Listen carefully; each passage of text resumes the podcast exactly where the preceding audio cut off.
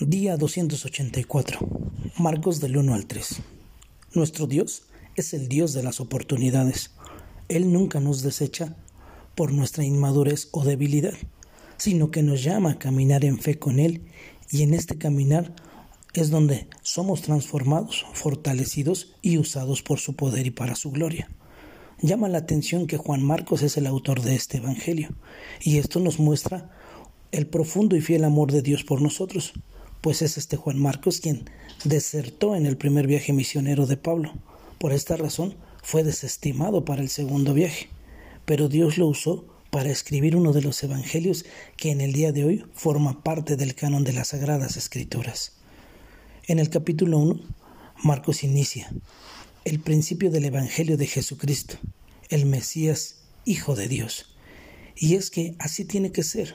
El Evangelio de Jesucristo debe ser el principio y el fundamento de la historia de nuestras vidas.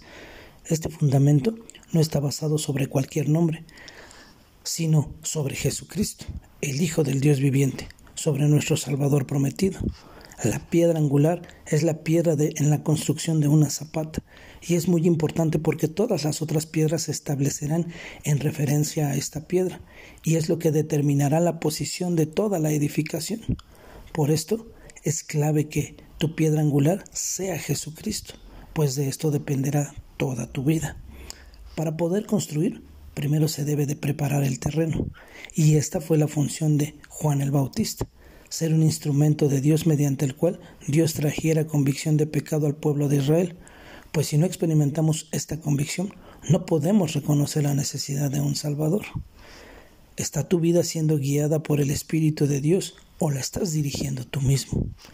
En estos versículos podemos apreciar que Jesús no se apresuraba, sino que seguía el orden de Dios, y es por esto que antes de iniciar su ministerio es bautizado y probado en el desierto. Cada actividad que llevaba a cabo estaba intrínsecamente ligada a su misión, por lo que aprovechaba bien el tiempo, cumpliendo su llamado. Donde sea que él llegaba, expresaba en sus palabras y en sus hechos su misión y su identidad. Jesús vino a salvar a los pecadores, a anunciar el Evangelio a los pobres, a proclamar la libertad a los cautivos, a dar vista a los ciegos, a dar testimonio de la verdad y a construir las obras, a destruir las obras de Satanás. ¿Y tú sabes para qué Dios te ha traído a este mundo? En el capítulo 2 podemos ver que nuestros hechos, son como una certificación de la veracidad de lo que decimos. Jesús no solo decía que era el Hijo del Hombre, sino que contundentemente lo demostraba con obras.